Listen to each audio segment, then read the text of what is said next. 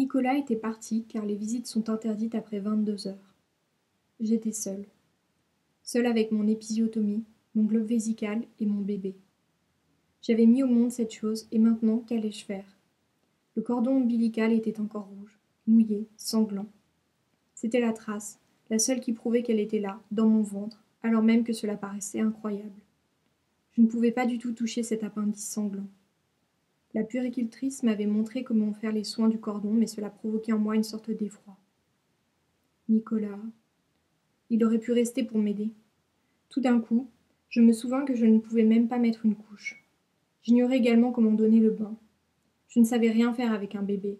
C'était normal, je n'avais jamais appris. Je n'avais pas été au cours. Je trouvais grotesque les poupons en plastique qu'il fallait plonger dans les mini-baignoires. Brusquement, je commençais à paniquer, à l'idée que la petite allait se réveiller. J'étais seule.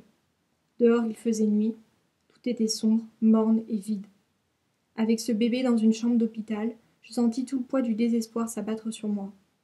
Comme un découragement à l'idée de ce qui allait suivre, une tristesse abyssale. C'est à ce moment que les effets de l'anesthésie ont disparu. La douleur s'est réveillée. J'avais bu, mais il m'était impossible d'uriner à cause de l'anesthésie. J'étais déchirée à l'intérieur, je ne pouvais plus me lever. Première nuit avec mon bébé, joue contre joue, deux arrachés, deux déchirés qui se sont blessés l'une l'autre, l'une en naissant et en sortant de l'autre, l'autre en la retenant malgré elle. Chacune d'elles s'est fait du mal, et à présent il faut se réconcilier et s'aimer. Elles sont dans la même galère, dans le même radeau, compagnes d'infortune, elles sont toutes les deux au monde, et il leur faut se débrouiller avec cela. Il fallait s'aimer quand même, et vivre. Dans le lit, elle et moi, on était deux femelles, et je voulais être comme un animal dans sa tanière, la lécher et que ma petite me lèche. Je voulais qu'il en soit ainsi, deux animaux dans un lit, pas du tout civilisés. J'étais incapable de me nettoyer et me soigner comme j'aurais dû le faire, et tout aussi incapable de la laver malgré les injonctions des puricultrices. Je ne pouvais pas me lever, j'étais déchirée, je saignais, alors j'aurais voulu qu'on ne nous lave ni l'une ni l'autre, qu'on nous laisse et que nous restions ensemble dans notre sale condition d'humain, à nous réparer puisque c'était la seule chose que nous puissions faire. Je resterai à jamais fixée sur l'image de ce bébé tétant mon doigt dans une extase qui n'était autre que de la faim. Pour la première fois, je la nourris de moi. Je lui donnai mon corps à manger, l'Eucharistie sacrée, je lui donnai mon cœur à manger, mais je ne l'aimais pas encore. J'étais timide, elle était une inconnue pour moi, intime inconnue sortie de moi et qui n'était déjà plus moi. Je lui donnais ce que j'étais et ce que je n'étais pas. J'étais jalouse d'elle, j'étais vieille, dépitée, cassée, fatiguée. Ma vie était derrière moi, et la petite exubérante dans sa force, sa toute nouvelle vigueur faisait de moi son passé, le passé. J'étais dépassée par elle, je lui avais tout donné, je ne savais pas encore si j'allais l'aimer. Et si je ne l'aimais pas? Et au nom de quoi l'aimerais-je? Peut-être n'allais-je pas du tout m'entendre avec elle? Il fallait que je la ramène à la maison, sous mon toit, chez moi, alors que je ne la connaissais même pas, alors que je l'avais déjà eue en moi pendant neuf mois. La petite ouvrait les yeux et les refermait, étonnée au milieu de son désespoir. Elle était là, soudain, jetée dans le monde alors qu'elle n'avait rien demandé. Elle était là et elle n'avait que moi. C'était moi qui allais tout lui expliquer. J'étais l'ange de la vie qui l'accueillait dans ce monde, que j'avais jugé assez beau finalement pour lui faire venir. Mais comment faire alors que je naissais autant qu'elle? J'étais sa mère et elle était la mienne. Je naissais à elle, je naissais au monde par elle.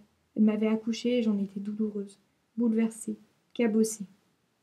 Je naissais de la naissance de ma fille, éprouvée d'elle. C'était une aventure, et nous allions la partager. Nous étions condamnés à la vivre ensemble désormais.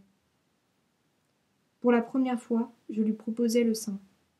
C'était naturel, elle tétait. De ce geste ardent, j'eus comme un agacement.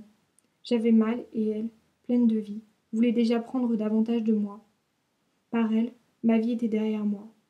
La sienne venait d'éclore. Je lui en voulais de m'avoir fait si mal et en même temps j'avais envie de la protéger, de la couver, de la couvrir comme un petit oisillon tombé de son nid. Bonjour, je m'appelle Léna et je viens de lire un extrait du roman Un heureux événement d'Eliette Abécassi. Le roman commence alors que Barbara, jeune trentenaire en train de préparer sa thèse de philosophie, apprend qu'elle est enceinte. Une aventure de neuf mois débute alors, mais qui n'est qu'un prélude à celle qui commencera après la naissance de sa fille. Pour Barbara, Rien n'est inné ni gagné d'avance, et si elle fait très honnêtement des efforts, ce n'est pas pour autant qu'elle évite de flirter avec ses propres limites, ni que ses choix sont toujours les bons.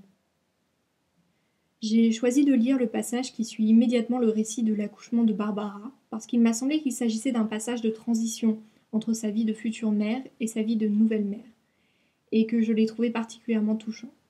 Dans son ensemble, j'ai apprécié le fait que le roman ne se pose ni pour ni contre la parentalité, mais n'est de cesse d'interroger ce choix qui bouleverse la vie d'un couple.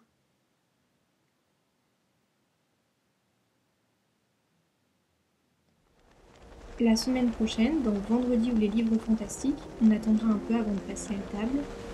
Je vous souhaite une très belle semaine et je vous dis à vendredi.